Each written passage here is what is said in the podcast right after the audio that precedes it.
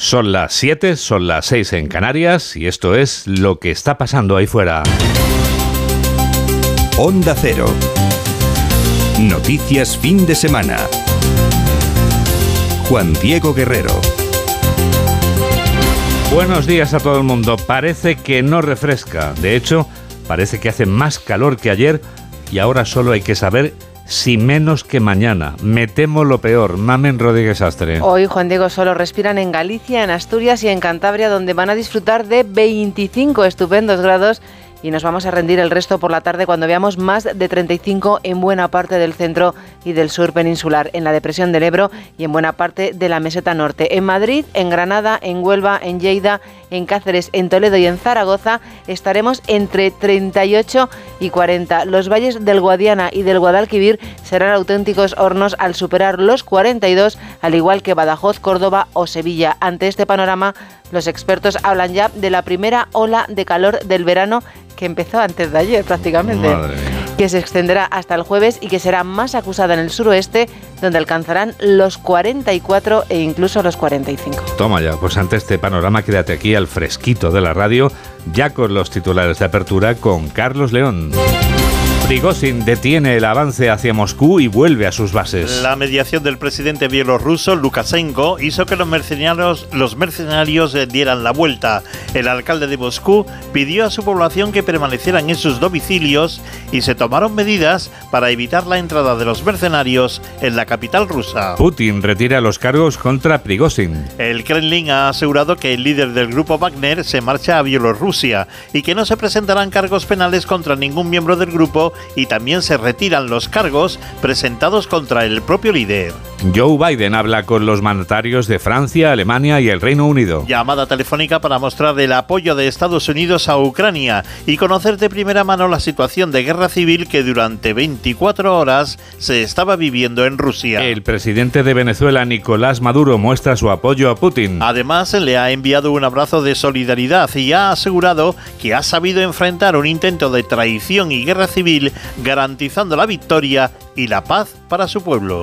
Quiero enviar desde Campo de Carabobo, cuna de la libertad suramericana, todo nuestro abrazo de solidaridad y apoyo al presidente de la Federación Rusa, al compañero Vladimir Putin, que ha sabido enfrentar un intento de traición, un intento de guerra civil y está a esta hora, a esta altura, victorioso con Rusia en paz. La crisis en Rusia provoca una reunión del G7. Los ministros de Exteriores se reúnen de forma urgente y por teléfono durante 40 minutos para afrontar la situación que se estaba viviendo en Rusia.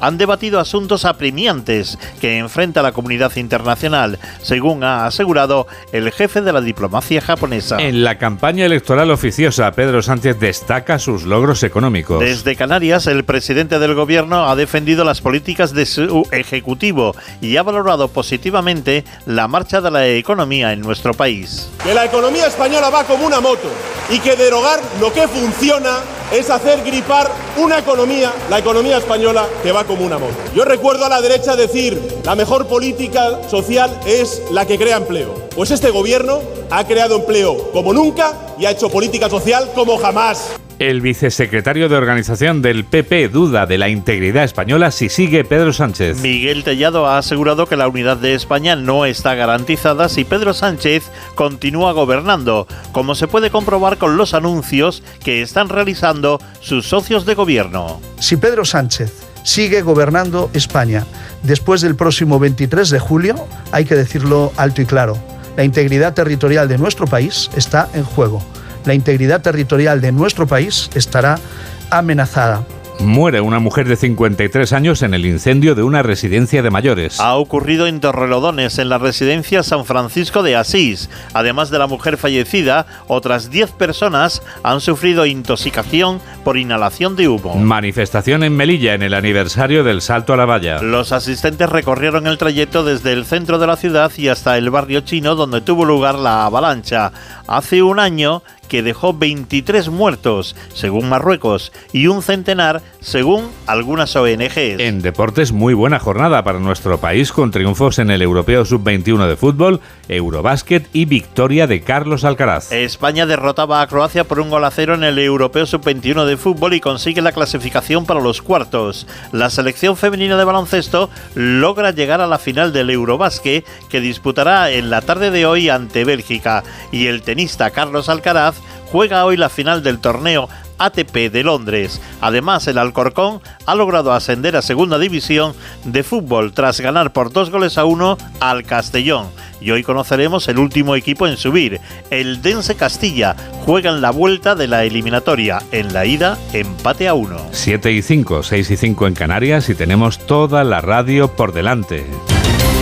Síguenos en Twitter en arroba noticias FDS. Durmiendo con su enemigo. Putin estaba durmiendo con su enemigo porque tenía al enemigo en casa. Rusia se ha convertido en un polvorín por mor de esa extraña pareja que forman el caudillo ruso y el caudillo del grupo Wagner.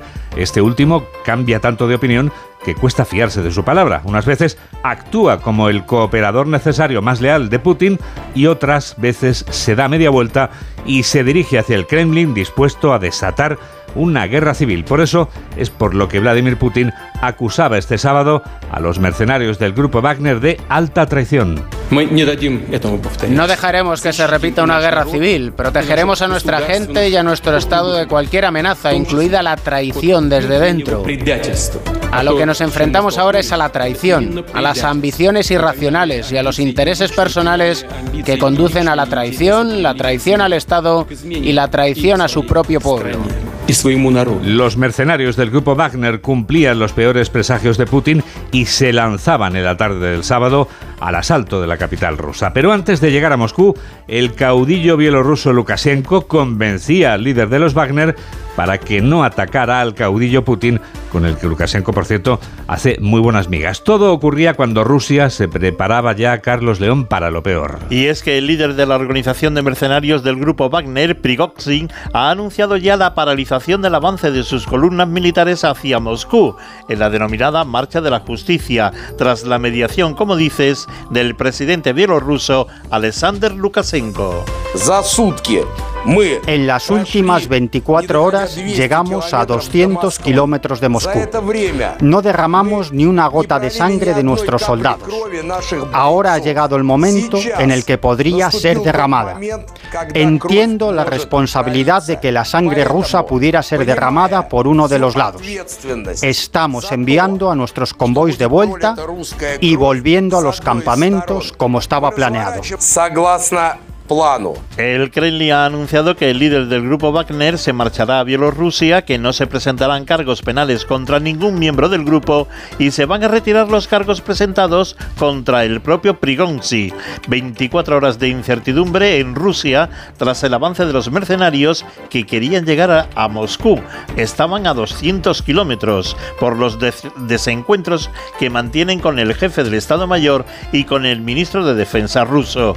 El líder de los mercenarios ya ha abandonado la ciudad de Rosto y los mercenarios y su ejército han vuelto a sus campamentos. La Unión Europea asiste con inquietud a los acontecimientos en Rusia. El francés Emmanuel Macron, presidente de una de las naciones que marcan el rumbo de los 27, hablaba este sábado con otros mandatarios europeos y con el inquilino de la Casa Blanca, Joe Biden. Informa el corresponsal de Onda Cero en Francia, Álvaro del Río. Con mucha atención y de cerca está siguiendo Emmanuel Macron los últimos movimientos en Rusia, la rebelión fallida de poco más de 24 horas protagonizada por el líder de las milicias Wagner, el presidente francés, que ha asumido una suerte de papel de mediador desde el inicio de la guerra en Ucrania, aunque hace meses que no habla con Vladimir Putin, mantuvo ayer durante toda la jornada múltiples contactos con homólogos europeos como el canciller alemán o el presidente polaco, también con el primer ministro británico, así como con el presidente estadounidense Joe Biden, según hizo saber el Palacio del Elíseo. Macron Abordó con el resto de dirigentes el posible impacto de este episodio finalmente abortado en el desarrollo de la guerra de Ucrania y reiteraron su compromiso y determinación para seguir ayudando y apoyando a Kiev para que recobre completamente su soberanía. Francia además ha desaconsejado formalmente a sus nacionales que viajen a Rusia en este momento, dada la alta volatilidad en el país. El hombre más poderoso del mundo, Joe Biden, no solo hablaba este sábado con el francés Emmanuel Macron, el presidente estadounidense está informado en todo momento por los equipos de seguridad nacional y los espías sobre la evolución de la situación en Rusia. Corresponsal de Onda Cero en Norteamérica, Agustín Alcalá. El espionaje estadounidense sabía desde mediados de este mes que Yevgeny Prigozhin planeaba el intento de insurrección que promovió ayer contra el alto mando del ejército de Rusia, que ha causado el mayor ataque contra el poder y el prestigio de Vladimir Putin desde que comenzó la guerra en Ucrania. Los servicios de inteligencia norteamericanos decidieron esperar acontecimientos sin querer ayudar a Putin y muy sospechosos de las intenciones de Prigozhin, el brutal jefe del grupo Wagner de mercenarios y a quien el gobierno de Estados Unidos considera un criminal de guerra. Esta información sobre los planes contra los líderes militares de Moscú fue compartida con la Casa Blanca y también con los líderes principales del Congreso estadounidense. Una de las mayores preocupaciones de Estados Unidos durante esta crisis ha sido que de tener éxito el intento de insurrección, ¿quién iba a controlar el amplio arsenal nuclear de Rusia, el más poderoso del mundo? En Grecia los colegios electorales llevan abiertos desde hace más de una hora para que 10 millones de electores decidan si conceden la mayoría absoluta al primer ministro Mitsotakis. El candidato de Nea Dimocratía, el partido de centro derecha, parece tener segura la victoria en estos comicios que llegan tan solo cinco semanas después de los anteriores. Enviado especial de Onda Cero a Atenas, Darío Menor. Ya llevan más de una hora abiertas las urnas en Grecia, donde se celebran elecciones generales porque con los anteriores comicios celebrados hace cinco semanas no fue posible formar un gobierno. El favorito para alcanzar la victoria es el primer ministro saliente, el conservador Kyriakos Mitsotakis. Durante la campaña electoral, Mitsotakis ha sacado pecho por su gestión de la pandemia y el relanzamiento de la economía griega, que permitió dar carpetazo a 10 años de crisis. El líder conservador lo tiene todo de cara para formar un nuevo ejecutivo. Le beneficia el cambio en la ley electoral y los sondeos auguran que conseguirá hasta 20 puntos de distancia sobre su principal rival, el izquierdista Alexis Tsipras. 7 y 12, 6 y 12 en Canarias. Noticias fin de semana. Juan Diego Guerrero. Cuatro semanas antes de que vayamos a votar aquí en España, el presidente Pedro Sánchez continúa este domingo su gira por los medios de comunicación con la entrevista que grababa este viernes con Jordi Évole y que emitirá esta noche la sexta. El candidato socialista a la reelección como presidente del gobierno clausuraba este sábado un acto de los socialistas canarios en la ciudad tinerfeña de Puerto de la Cruz. Pedro Sánchez partió de la parrilla de salida en buena posición, aunque para buena posición la de la economía española, que según el jefe del Ejecutivo va como una moto, pero advierte de que no conviene subestimar a los adversarios de la derecha. Onda Cero Canarias, Gustavo de Dios. No hay que subestimar al PP y a Vox y el 23J hay que ir a votar en masa. Sánchez no ha dado rodeos y salió en Tenerife a pedir el voto directamente y para ello puso encima de la mesa del terrero de lucha canaria en el que se celebró el acto lo que él considera que son los grandes éxitos del sanchismo, porque el presidente se ha referido con ese término a lo que han sido sus años de gobierno, salarios, empleo, pensiones revalorizadas, paz social y una Europa que se fija en sus decisiones dice Sánchez, para tomar ejemplo. A toda velocidad va la economía, pero advierte Sánchez, se puede gripar el motor. Que la economía española va como una moto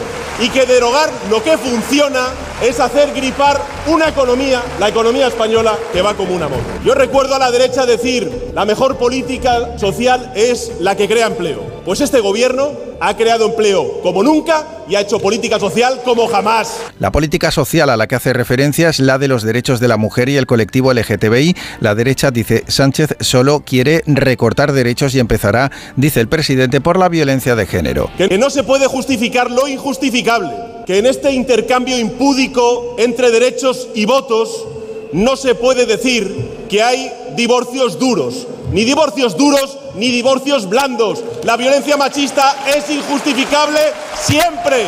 200 leyes, dice Sánchez, que podrían caer si Feijóo y Abascal toman el poder. Esto, dice el presidente, podría hacer retroceder a España unos 50 años. No a sus 50, sino a sus 62 años. José Luis Rodríguez Zapatero salía al rescate de su sucesor al frente del partido y del gobierno. Lo hacía anoche donde en la sexta, que era donde defendía la acción de gobierno de Sánchez. Tenemos un presidente sin tacha, honesto. No ha habido un escándalo en torno a su gobierno y ha liderado un país con un rumbo cuyos datos son evidentes. Creación económica, creación de empleo como nunca y un extraordinario respeto internacional de la figura del presidente del gobierno. Por tanto, me parece una gran burbuja que se está pinchando ya, está así. Miguel Tellado tenía presente este sábado a los socialistas en general y a Pedro Sánchez en particular. El vicesecretario de Organización del Partido Popular recordaba la entrevista de Carlos Alsina a Pedro Sánchez aquí en Onda Cero y proclamaba que España no se merece un presidente al que pregunten por qué nos ha mentido tanto. Laura Gil. Se ha referido así el dirigente popular a la entrevista del director de Más de Uno a Pedro Sánchez el pasado lunes y a la pregunta que le formulaba nada más comenzar para señalar a continuación Tellado que España se merece un presidente que diga la verdad y no practique como Sánchez una política camaleónica. Esta semana Pedro Sánchez se enfrentaba a una entrevista en un medio de comunicación después de estar oculto durante bastante tiempo y la primera pregunta que le hacía el periodista era ¿por qué nos ha mentido tanto? España no merece un presidente del gobierno que se tenga que enfrentar a esas preguntas. Y por lo tanto, lo imprescindible es tener un presidente del gobierno que diga la verdad. Pone de ejemplo de esas mentiras el vicesecretario de Organización Popular el caso mediador Otito Berni, sobre el que denuncia siguen sin dar explicaciones y reclamaba por ello a Sánchez que diera el paso aprovechando su visita este fin de semana a Canarias. Tellado cargaba también contra Yolanda Díaz, que asume como Pablo Iglesias la agenda separatista, denuncia tras comprometerse esta semana a apoyar el referéndum que promueven los independentistas en Cataluña. Yolanda Díaz ya se ha comprometido a apoyar el referéndum de independencia que promueven los independentistas en Cataluña y a incorporarlo a su programa electoral. En definitiva, Yolanda Díaz ha asumido la agenda separatista. Sobre los pactos del PP en gobiernos autonómicos y locales ha sido claro, los candidatos tienen libertad para negociar siempre que respeten los ideales del partido y el programa electoral en cada circunscripción. Los partidos situados a la izquierda del PSOE y a la derecha del PP, que pueden ser decisivos para sumar mayorías el 23 de julio, también se lanzaban este sábado a la arena de la campaña electoral oficiosa en que vivimos. Podemos sumar a Yolanda Díaz y a Yone Belarra en una misma crónica, aunque sumar esfuerzos para remar juntas en la misma dirección ya podemos decir que es otra cosa. Carmen Sabido. Díaz se ha desplazado a Orcasitas, un barrio obrero de Madrid, con la intención de movilizar el voto de los trabajadores, con los que se ha comprometido a crear un ingreso de 1.000 euros para los que están sufriendo el coste de la vida. Díaz ha dicho que quiere ser la primera presidenta verde de España para combatir la emergencia climática y es una persona de fiar. Que a esas gentes que tienen dudas, que son legítimas, que tienen miedos, o que no se fían, que les digáis que somos de fiar, que lo hemos demostrado, pero que queremos más, que queremos ganar la vida de la gente, que queremos ganar el país y que es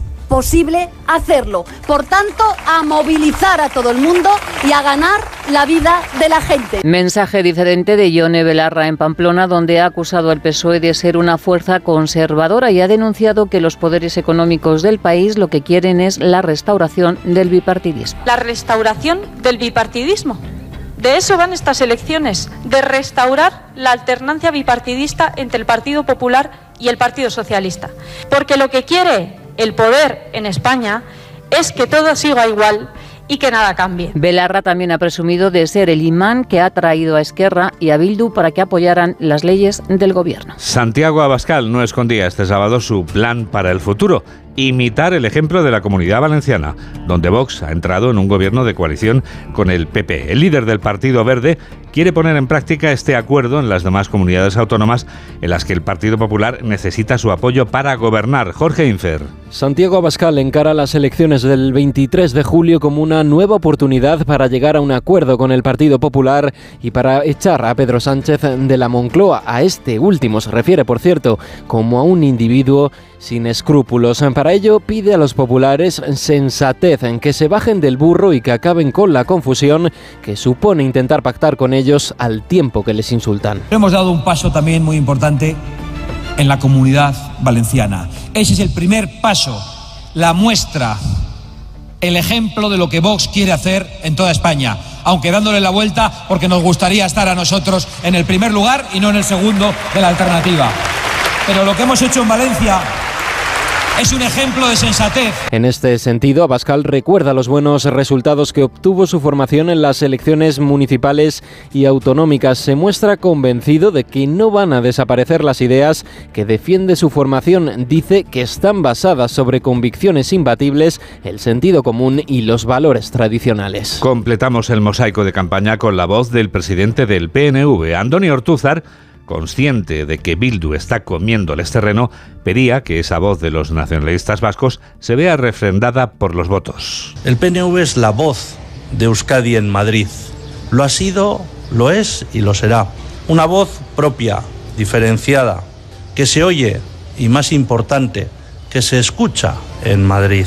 Una voz que lleva más de un siglo defendiendo los intereses de vascas y vascos en Madrid, una voz influyente y dialogante. Pactos y no ruido. Diálogo y no conflicto.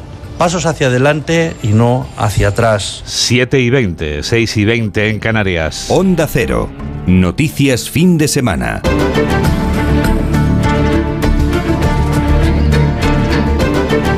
...370 personas han cumplido su deseo gracias a la ley de eutanasia.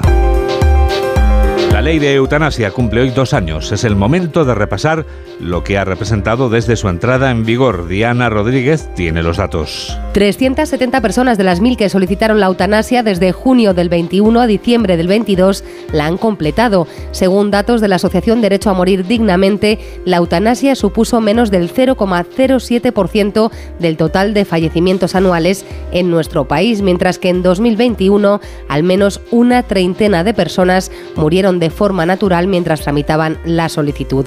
Fernando Marín, vicepresidente de la Asociación Derecho a Morir Dignamente, denuncia el mal manejo de la objeción de conciencia. Puede haber factores culturales, de vínculo social, familiares, pero fundamentalmente nosotros pensamos que se debe a la implicación, la mayor o menor implicación de cada consejería de sanidad o departamento de salud de cada comunidad autónoma. Disparidad entre las comunidades a la cabeza Cataluña, Navarra, La Rioja y País Vasco, donde se practicó más de una eutanasia por cada mil decesos, y a la cola Murcia, Extremadura y Galicia, con una incidencia diez veces menor. Lo que les contamos ahora es algo que estará presente en nuestras vidas en el futuro. Seguramente habrán oído hablar de los nuevos tratamientos contra el cáncer, las CAR-T, que ahora están utilizando células inmunitarias del paciente para fabricar con ellas un tratamiento personalizado. Bueno, pues ya están siendo utilizadas, todavía como un ensayo, células procedentes de donantes sanos. Y eso hará que cambien mucho los actuales bancos de sangre. Belén Gómez del Pino para convertirlos en bancos de células. Ya hoy se almacenan no solo los componentes disgregados de la sangre, plasma, glóbulos rojos y plaquetas, sino también, por ejemplo, células madre de cordones umbilicales. En poco tiempo se pedirá permiso a los donantes para usar sus linfocitos en la fabricación de estos medicamentos. El procedimiento es muy ventajoso, defiende José María Moraleda, portavoz de la Sociedad Española de Hematología. Los CAR, si tú los generas de una persona que está enferma, tienes que esperar a que se editen fuera un montón de tiempo, 28 días y a veces cuando viene el CAR tú ya no estás porque la enfermedad ha progresado y sin embargo si el CAR lo tienes de un donante halogénico criopreservado, pues lo tienes como un antibiótico, ¿no? Y ni siquiera hace falta un procedimiento especial, solo una pequeña cantidad de los 450 mililitros que se recogen en cada donación. Necesitamos 100 por microlitros para hacer un CAR y tenemos 100 eh, millones. De manera que 20 mililitros de tu sangre no sirve para hacer un CAR. Esto, que parece sencillo, tiene un gran pero. Europa trabaja en una normativa para regular el uso de tejidos humanos y hay presiones para que la donación sea remunerada. Los hematólogos españoles no están a favor porque pone en riesgo, explica Cristina Arbona, directora técnica de la Fundación CAT, el sistema altruista. Y ese reglamento se tiene que basar en la donación voluntaria y altruista y el control de ese tipo de donaciones. No se puede mercantilizar las sustancias de origen humano. Eh, eso está claro. El futuro está ahí y veremos, dice optimista el doctor Moraleda, curar muchos tipos de cáncer en muy poco tiempo. Sony 25. Noticias fin de semana. Juan Diego Guerrero. Ahora que estamos en fin de semana... Vamos a recordar lo que ha pasado de lunes a viernes. Se ocupa de ello Yolanda Viladecans. Hay un sonido sin duda esta semana, este. Gobernar con Bildu no es cierto que haya hecho eso, porque no hay ministros, no hay consejeros. En segundo lugar, no hay un acuerdo de gobierno con Bildu, no lo hay. He tratado siempre de, cumplir con mi palabra. He tenido eh, cambios de posición política en algunos asuntos de Estado, como pueda ser el tema catalán, que usted antes ha hecho referencia, sin duda alguna. Entrevista con el presidente del gobierno, Pedro Sánchez, en más de uno, con Alsina después de cuatro años y con unas elecciones en ciernes. Negaba Sánchez que haya mentido, ha tenido, decía, cambios de posición. Hacía balance el jefe del Ejecutivo de su legislatura con momentos complicados como una pandemia, pero a la hora de calificar, Sánchez se pone nota. La hoja de servicios de este gobierno se le puede poner un notable como calificación. Se, se lo pone usted, el, el notable a sí mismo.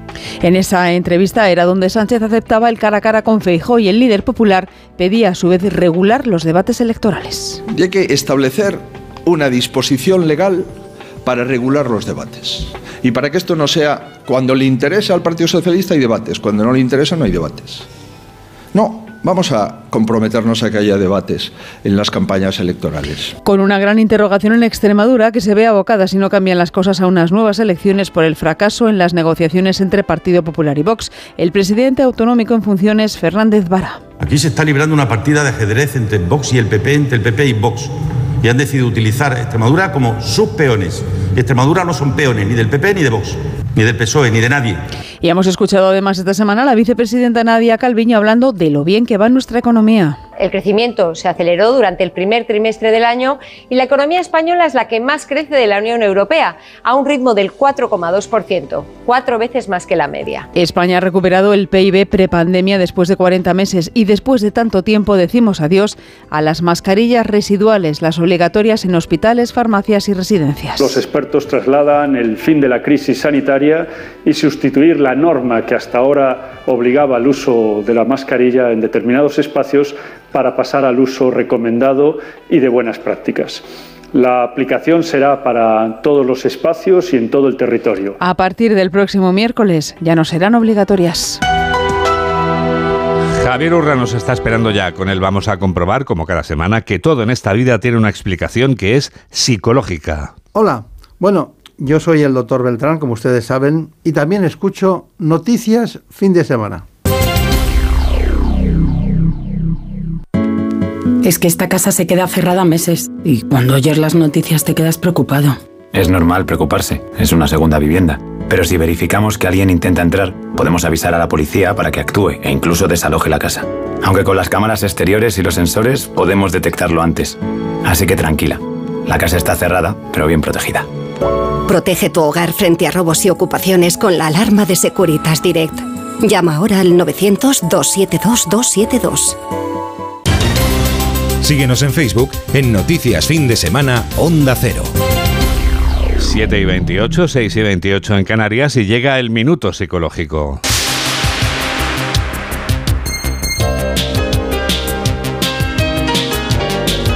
Javier Urra nos habla durante un minuto de las sombras del ser humano. Miren, hay personas que tras sufrir un grave accidente están convencidos de que están muertos y así lo expresan. Otros tras un intento de suicidio. Esta idea, que es absurda, que es delirante, es conocida como el síndrome de los muertos vivientes o síndrome de Cotard. Veamos otro aspecto, el síndrome de Alicia en el País de las Maravillas. Los problemas de las áreas del, del lóbulo parietal, responsables de la postura y la posición, pueden conducir a que el tiempo y el espacio se deformen trágicamente.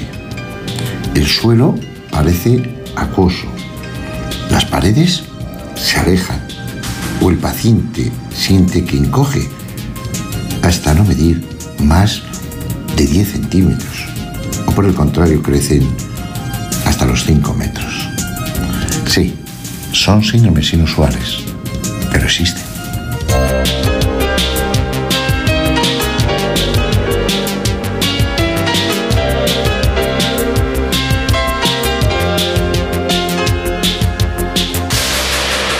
Miércoles que viene va a estrenarse la última película de una saga. Es la película con la que su protagonista se retira. 42 años después de que el arqueólogo más conocido del planeta comenzara a recorrer parajes en busca de tesoros perdidos, va a estrenarse la quinta entrega de esta saga. Estreno será el miércoles próximo, sí, un miércoles en lugar de un viernes, porque la previsión es que los espectadores acudan en masa a ver este filme. Con la película de la que hablamos ahora comenzaba la saga en 1981. Los saqueadores de la tumba perdida se llamaba en inglés. Mamen Rodríguez Astre nos desvela todo lo que no sabíamos de la película que aquí en España se llamó En busca del arca perdida. Vuelve la gran aventura. Así rezaba la publicidad y no mentía. Mar, desierto, aire, países exóticos y junglas. Doctor Jones, una vez más se demuestra que yo le puedo arrebatar todo cuanto usted posee. Creyó haberme vencido. No sabe escoger a sus amigos. Por eso ha perdido. Lástima que los ovitos no te conozcan como yo me hago. Los ovitos en realidad no existen, es una referencia a la guerra de las galaxias, al igual que algún actor secundario, los jeroglíficos de C3PO y R2D2 en el Pozo de las Almas y escucha. Tú y yo nos parecemos mucho. La arqueología es nuestra religión, pero los dos nos hemos apartado de la fe pura. Nuestros métodos no se diferencian tanto. Soy un oscuro reflejo de ti. Solo un pequeño empujón y serías como yo. Te apartarías de la luz. Y aún hay más, la misma selva de plantas trepadoras que adornó el set del planeta Dagobah en el Imperio Contraataca vistió el set del templo en el Arca Perdida. Además, el cañón desértico donde llevan el arca en peregrinación es el mismo donde los Javas capturaron a R2. Doctor Jones, hemos oído hablar mucho de usted. ¿Ah, sí? Mm, Profesor de arqueología, experto en ocultismo. Eh, ¿Cómo se llama eso? ¿Conseguidor de antigüedades raras? Henry Jones tenía que ser una mezcla entre Errol Flynn y Humphrey Bogart, romántico, cínico, malvado, duro y con barba de tres días. Originalmente se pensó en un ricachón de Manhattan. Una vez más, Jones, lo que fue brevemente tuyo ahora es mío. ¿Qué final más adecuado para tu vida? Estás a punto de formar parte de este descubrimiento arqueológico. ¿Quién sabe? Dentro de mil años hasta tú podrías valer algo. Sabandija. Me temo que debemos irnos ya, doctor Jones. Nos espera nuestra recompensa en Berlín. La historia se desarrolla en la década de los 30, pero en el mapa podemos leer Irán e Irak. En esa época ambos países se llamaban Persia. También vemos Tailandia, que por aquella época era Siam y por aparecer aparece hasta el Golden Gate, no construido en aquel momento. El Cairo, la ciudad del pecado, pero un paraíso en la tierra. Sabía que te contratarían los alemanes, Salah. Eres el mejor excavador de Egipto. Solo les presto servicios intrascendentes. Para rodar la escena sobre la azotea de Salah, los miembros del equipo tuvieron que quitar 300 antenas de televisión.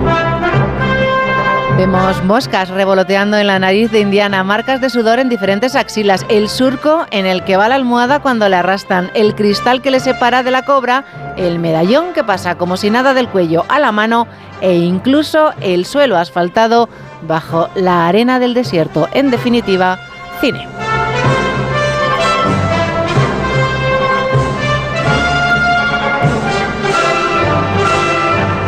Esta maravillosa música de John Williams de fondo, nosotros recordamos que lo que intentamos hacer es, en definitiva, y enseguida llega la revista de prensa, en definitiva, radio. Hola, soy Cristina Villanueva y yo también escucho noticias fin de semana de Onda Cero con Juan Diego Guerrero. Entonces la alarma salta si alguien intenta entrar. Esto es un segundo piso, pero la terraza me da no sé qué. Nada, tranquila. Mira, con los sensores de puertas y ventanas podemos detectar vibraciones y golpes. Y así nos anticipamos. Y fíjate, con las cámaras podemos ver si pasa algo. Si hay un problema real, avisamos a la policía. Tú piensa que nosotros siempre estamos al otro lado. Protege tu hogar frente a robos y ocupaciones con la alarma de Securitas Direct. Llama ahora al 900-272-272. Síguenos en Twitter en arroba noticias FDS. Llega la revista de prensa y lo sabes. Lo que queremos saber ahora, Mamen, es como titula hoy el diario La Razón.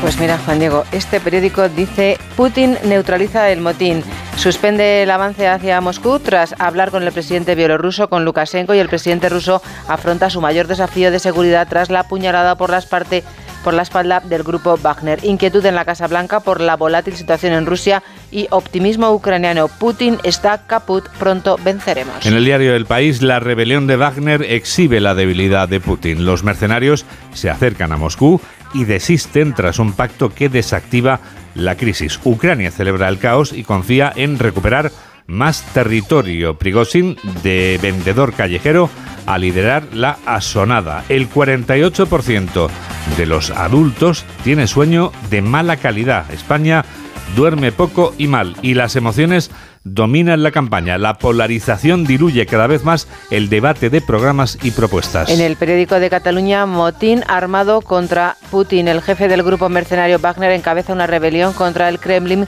que frena con sus fuerzas a las puertas de Moscú para evitar un baño de sangre. Así fue la operación Sirera que hizo alcalde a Colboni y las mujeres que viajan solas, un fenómeno en alza. Son menos 24. En el diario El Mundo estos son los titulares. La rebelión de los Wagner hace tambalearse el poder de Putin. Mercenarios rusos abandonan Ucrania y se quedan a 200 kilómetros de la capital. Prigozhin, el señor de la guerra, que apunta al Kremlin. Alegría en Ucrania. Es muy divertido que se maten entre ellos, dice textualmente el intercomillado. Y entrevista con la presidenta de la Comunidad de Madrid, Isabel Díaz Ayuso, que dice, la izquierda está destruida, solo puede remover el pasado y Vox se lo pone fácil. En el periódico ABC los Wagner se rebelan y ponen en jaque a Putin. El PP coincide más con el PSOE que con Vox en las votaciones del Congreso. El hombre que frenó a Bildu en Durango, Carlos García, concejal del PP, cuyo voto fue determinante para que la alcaldía siga en manos del PNV, reclama placas de homenaje a las víctimas asesinadas por ETA. Feijo y Abascal, que chocan y se enredan en el laberinto tras los pactos del 28 M y retrato de la masa silenciosa de españoles que se abstienen y dan la espalda a las elecciones. Y en la vanguardia, la rebelión del grupo Wagner pone a Putin contra las cuerdas. Prigozhin detiene el avance de sus soldados hacia Moscú y se exilia en Bielorrusia. Expectación y esperanza en Ucrania, que confía en cambios en el frente de guerra. Y también, si me preguntas qué habrá hecho el Barça. Pero no hemos terminado ya, Juan Diego. Sí, claro, pero hay una especial en la vanguardia Pues, que ¿qué se llama Barça? Éxito Histórico. El Barça luce más que nunca con seis ligas. No, la pregunta es, ¿qué ha hecho el Barça este año Pues entonces? lo que ha hecho es ganar las ligas en todas las especialidades deportivas de las que tiene equipos. O sea que es increíble. Tanto fútbol masculino, fútbol femenino, el hockey, el balonmano, el baloncesto. Es decir, ha arrasado. Son unos máquinas. Exactamente. ¿Cómo están los máquinas? Primero de todo. Y ahora vamos a ver cuáles son esas noticias, máquina Rodríguez Astre, que has encontrado buceando sin el snorkel, porque tú buceas con bombonas, eh, en las Perdona, yo a pulmón libre. Tú a pulmón libre. Hala, dale. venga.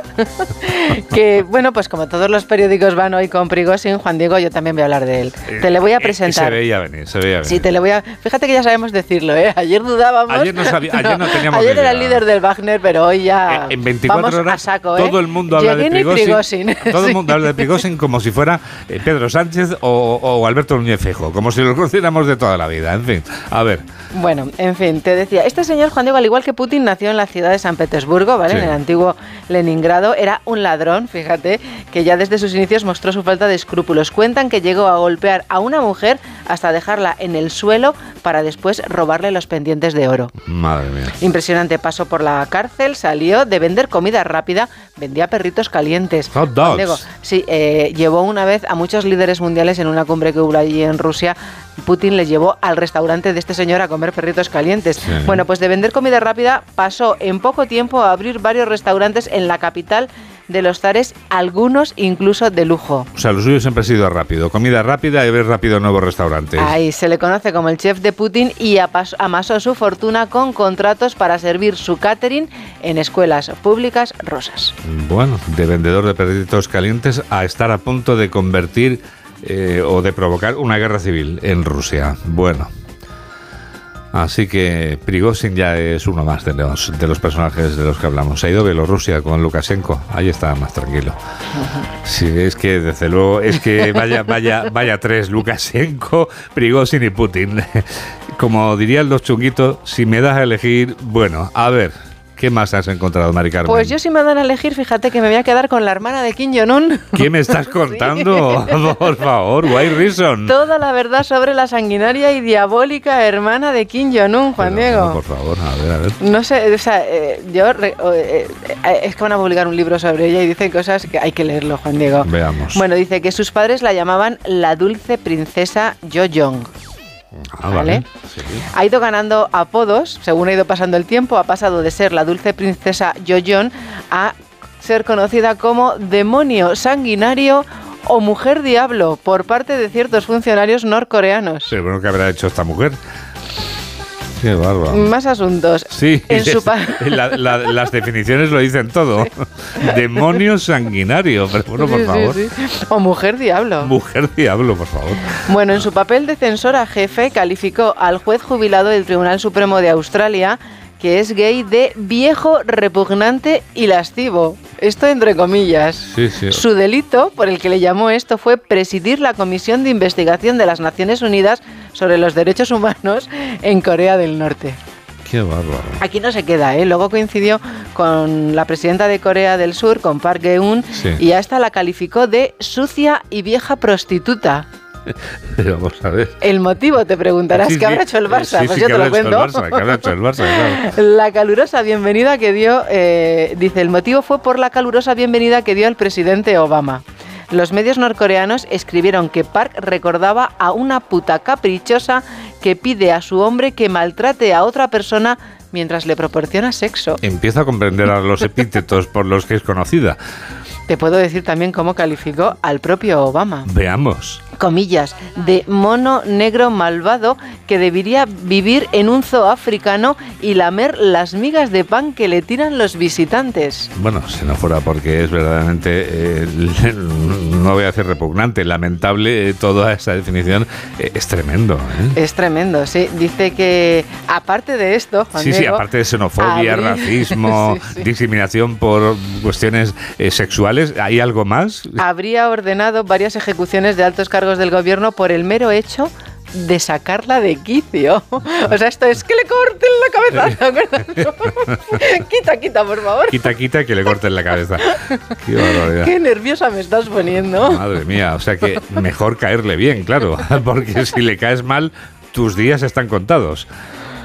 Bueno, pues, oh my god, ¿eh? Sí, sí, oh my god, sí. Sí, ahora comprendo por qué ha caído un poco el turismo a Corea del Norte. Es que, claro, te cruzas con, ¿cómo es? La mujer diablo y claro, se acaba todo en un momento. Bueno, llámala John y aciertas, porque todos se llaman John. Esta se llama, eh, en, un primer momento era Dulce Princesa Yoyong. Sí, sí, Yoyong está, ha cambiado un poco, sí. A ver. Es la única persona, Juan Diego, del entorno de Kim Jong-un que goza de total confianza y puede acercarse sin ser convocada. Esto es... Es impresionante. Es impresionante. No se sabe nada de su vida privada, pero se cree que está casado. no, me extraña porque a lo mejor no hay nadie en su vida privada, porque si le han caído todos mal, imagínate que es donde están. No, se cree que está casada y que tiene dos hijos. Sí, pero ahí es que todo se cree. También se cree que el líder eh, tiene no sé cuántos hijos. Tres, pero, tres, también. Pero se cree, todo se cree. Todo se cree, sí. Claro, claro. es que ahí o crees o no crees, claro. Lo que tenemos claro es que tiene una hija de unos 10 años que, que en vez de llevarla al parque de atracciones, ah, la llevaba como hacemos los padres normales. Al lanzamiento de misiles, a ver lanzamiento de misiles, ¿no? La lleva sí, sí, al lanzamiento de misiles. Sí, sí. Y luego ir al parque de atracciones, sí. claro, esta sonaba como su sucesora, Juan Diego, pero claro, como ya nos empezó a presentar a la niña, ahora ya tienen dudas. Se cree que ya, ¿no? Lo claro. Que es que esta otra tiene, esta otra candidata tiene un currículum eh, y, vamos, eh, tremendo a su, a su favor, en su contra, nunca se sabe. Bueno, y en los dos minutos finales que tenemos, ¿qué nos vas a contar? Bueno, pues te ¿Qué, puedo... ¿qué, puede superar a lo de a lo de Young? Pues mira, te voy a contar, Juan Diego, que se va a escribir, no, que se va a estrenar, o a lo mejor se ha estrenado ya, están en ello, un documental sobre Elvis Presley. Ah, muy bien, mamen. El rey del rock, Juan Diego titular, obsesionado por las chicas jóvenes. Eh, según su enfermera, que se llamaba, bueno, da igual cómo se llamara su enfermera, eh, fue su enfermera durante la década de los 70, asegura en el documental que vio tantas adolescentes llevadas a su mansión que perdió la cuenta. También hay un DJ, Juan Diego, que dice que era el que actuaba como su proxeneta y la persona que le traía a las adolescentes a Elvis. A veces no tenía ni siquiera que salir de Graceland. Esto es brutal. Solo con asomarse a las puertas donde se agolpaban las fans podía elegir a alguna joven guapa que invitaba a entrar y a conocer a su ídolo. Esto es absolutamente delirante. Es espectacular. Dice que Sí, antes sí, de conocer sí, esto, todo esto mientras ya estaba casado con Priscila. ¿eh? Ya, ya, ya. O sea, es, es brutal. Dice, antes de conocer a, a Priscila, solía tener sexo con dos o tres mujeres por noche. ¿Cómo están las máquinas? No, ya es lo único que falta decir ahora, claro. Y luego dice que se, las chicas tenían 15 y 16 años. Bueno, eso, ¿eh? eso, ya, eso ya sí que me inquieta. Que se me ha olvidado decírtelo. Sí, es un pequeño detalle, sí, pero- un pequeño detalle. Y luego en 1977 conoció eh, bueno, pues a otra persona. Dice, la trató como una sirvienta. Una vez, cuando ella se negó a levantarse de la cama para traerle un yogur, tomó una Magnum del 45 y le metió una bala en la cabecera. Tras todo esto, decirte que su hermanastro cree que Elvis, Juan Diego, se quitó la vida temeroso de que su obsesión por las niñas menores saliese a la luz, porque parece ser que iba a salir un libro en el que contaban todas estas cosas. Y así vamos a acabar por hoy la revista de prensa, que va a ser inolvidable no solo por la pronunciación ya que todos conocemos de Prigozhin, sino por la mujer diablo, que ha marcado claramente estos minutos que nos han inquietado, perturbado y preocupado durante ciertos momentos. Pero ahora vamos a darnos un baño porque vamos al mar.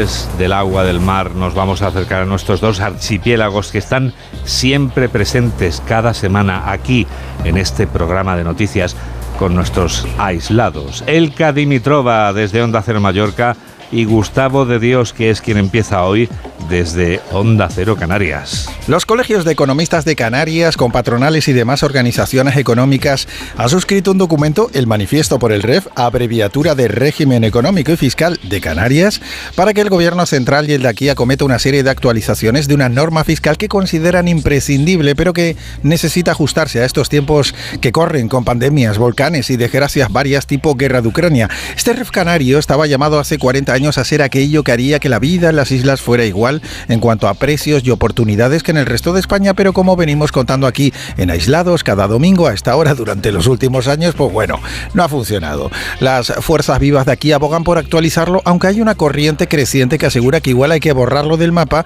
y reescribirlo de nuevo, porque mira, todo lo malo económico que puede haber pasado en Canarias ya ha pasado, así que igual tampoco es tan mala idea. Vamos, digo yo. Con un poco de resaca por la fiesta de San Juan, no se lo niego, estrenamos el verano con varias incertidumbres, además de las políticas. Jaja. El sector turístico sigue su camino con otro ritmo al de la administración. Bueno, esto siempre, pero la temporada ya la tenemos encima y urge poner solución a varias incógnitas normativas en Baleares, además de otros servicios complementarios. El sector privado no espera celeridad en el público, pero digamos que con las últimas elecciones ya nos ha pillado el toro, por no hablar de las que vienen. Por si fuera poco, hay un tema que preocupa desde principios de año porque los distintos agentes observan una subida preocupante y constante de los precios de billetes de avión debido a la renegociación de tarifas por el valor de los carburantes. Resulta paradójico que haya vuelos a Nueva York más baratos que a Palma desde Madrid, si uno no cuenta con el descuento de residente. Y las low cost ya no son de tan bajo coste. No les quiero desanimar, pero quizás la previsión que nos enseñó la pandemia debería hacerse valer hasta próximo aviso, porque una vez más los isleños, además de los turistas, sufrimos el brutal encarecimiento de los billetes de avión, de los pocos medios, por cierto, que nos pueden sacar de la isla.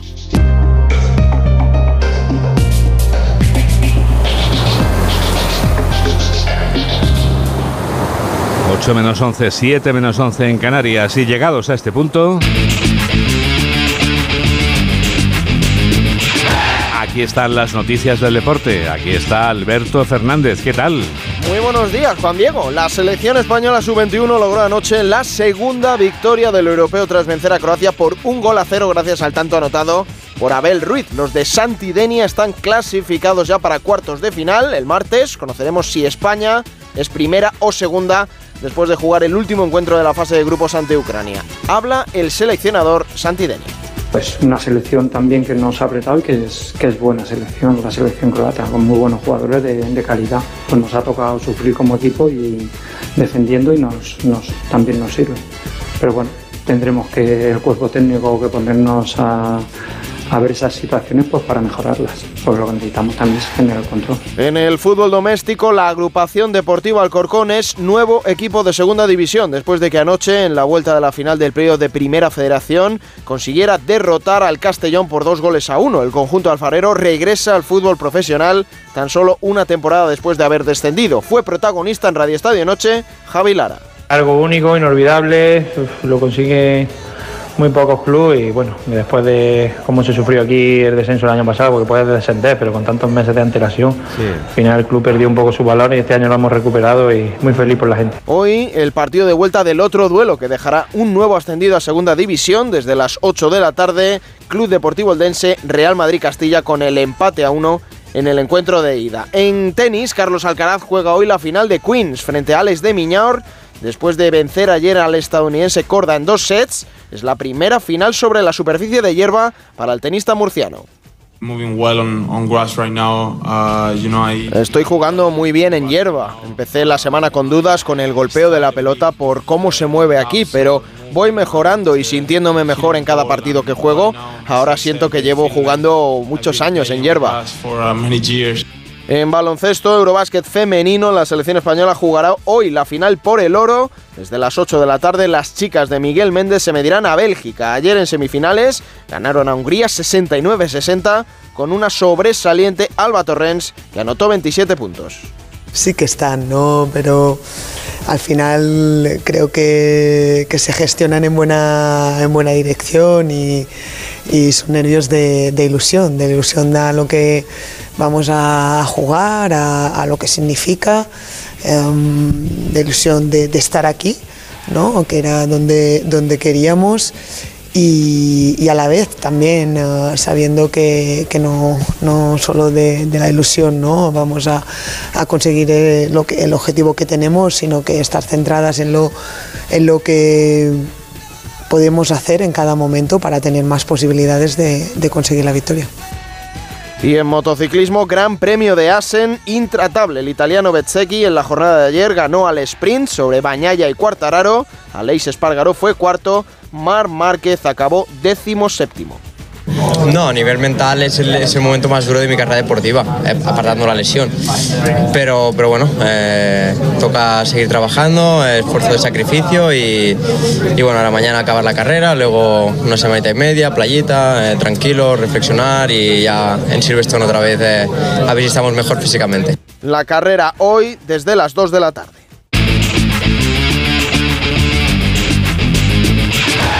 8 menos 7, 7 menos 7 en Canarias. Estos son los titulares de cierre con Carlos León y Mamen Rodríguez Astre. Prigozhin detiene el avance hacia Moscú y sus mercenarios vuelven a sus campamentos. La mediación del presidente bielorruso Lukashenko hizo que los mercenarios dieran la vuelta. El alcalde de Moscú pidió a su población que permaneciera en sus casas y se tomaran medidas para evitar la entrada del grupo en la capital rusa. Putin retira los cargos contra Prigozhin. El Kremlin ha asegurado que el líder del grupo Wagner se marcha a Bielorrusia y que no se presentarán cargos penales contra ningún miembro del grupo. También se retiran los cargos presentados contra el propio líder de los mercenarios. La crisis en Rusia motiva una reunión del G7. Los ministros de Exteriores se reúnen de forma urgente y por teléfono durante 40 minutos para afrontar la situación que se estaba viviendo en Rusia. Han debatido asuntos apremiantes que afectan a la comunidad internacional, según ha asegurado el jefe de la diplomacia japonesa. Se van a cumplir las dos primeras horas de apertura de los urnas de los colegios electorales en Grecia. Es una reedición de los fallidos comicios de mayo en los que se recuperará el sistema de primarias para la lista más votada, una herramienta con la que Nueva Democracia aspira a superar el umbral de la mayoría absoluta y revalidar así su actual gobierno. Pedro Sánchez destaca en un mitin sus logros económicos. Desde Canarias, el presidente del gobierno defendió las políticas de su ejecutivo y valoró positivamente la marcha de la economía de nuestro país. También criticó que el Partido Popular solo piensa en derogar. El vicesecretario de organización del PP duda de la integridad española si sigue Pedro Sánchez. Miguel Tellado ha asegurado que la unidad de España no está garantizada si Pedro Sánchez continúa gobernando, como se puede comprobar con los anuncios de sus socios de gobierno. En deportes, la selección femenina de baloncesto juega hoy la final del Eurobásquet. Será a partir de las 8 de la tarde ante Bélgica en el Europeo Sub-21 de fútbol, victoria de España por 1 a 0 ante Croacia. En el torneo de tenis de la ATP de Londres, Carlos Alcaraz jugará hoy la final ante Alex de Muñar y por último el Alcorcón sube a segunda división de fútbol tras ganar por 2 a 1 al Castellón. Y en el tiempo suben las temperaturas en casi todo el país, salvo en el área cantábrica. Ya estamos en plena ola de calor con subida de temperaturas que serán significativamente altas en la mitad sur, el nordeste peninsular y en la meseta norte, aunque bajarán en el área cantábrica y habrá tormentas fuertes en el entorno de los sistemas central e ibérico. En los valles del Guadiana y del Guadalquivir se alcanzarán los 43-44 grados. Esta primera ola de calor en la primera semana del verano nos acompañará hasta el miércoles. Esto es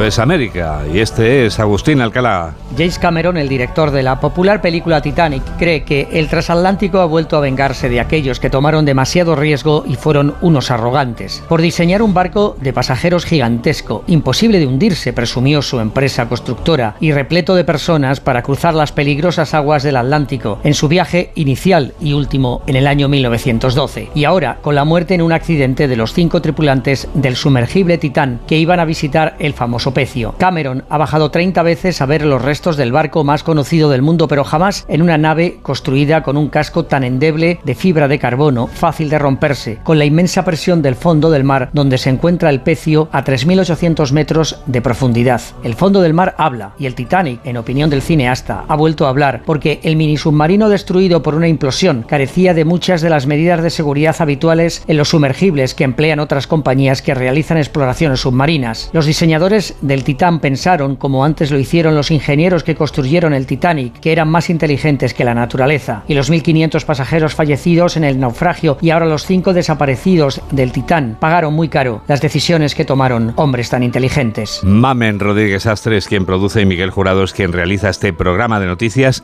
de Onda Cero, aquí en la radio. Hay que ver cómo pasa el tiempo. Nos despedimos ya con la voz de la solista que cautivaba anoche a los asistentes al concierto del Festival Starlight de Marbella. La canción que escuchamos de India Martínez, que es la solista de la que hablamos, no dura 90 minutos, y mucho menos el amor. 90 segundos no puede durar el amor.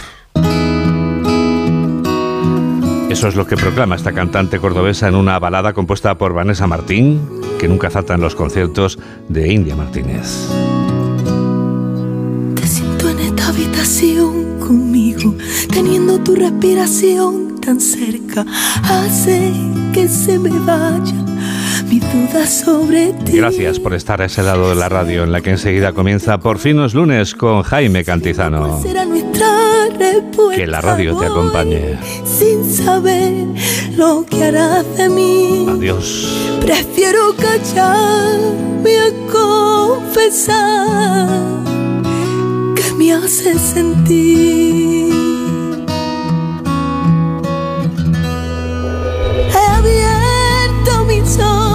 Cancelando mis enojos y he sentido que te tengo un poco más. Aprovecho y me cuelo enredándote en mi pelo, insistiendo en que me vuelvas a buscar. 90 minutos no puede durar el amor. Pídeme más.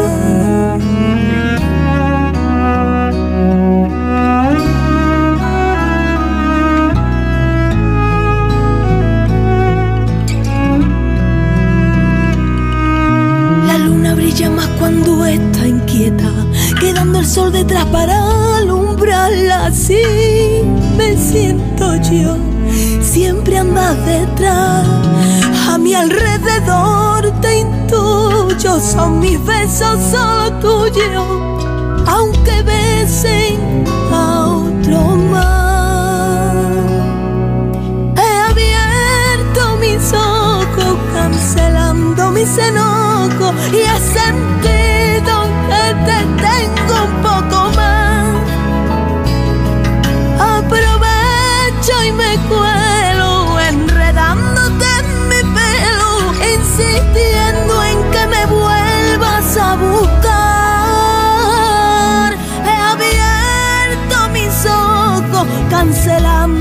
mis enojos y he sentido que te tengo un poco más. Aprovecho y me cuelo, enredándote en mi pelo, insistiendo en que me vuelvas a buscar. 90 minutos no puede durar el amor.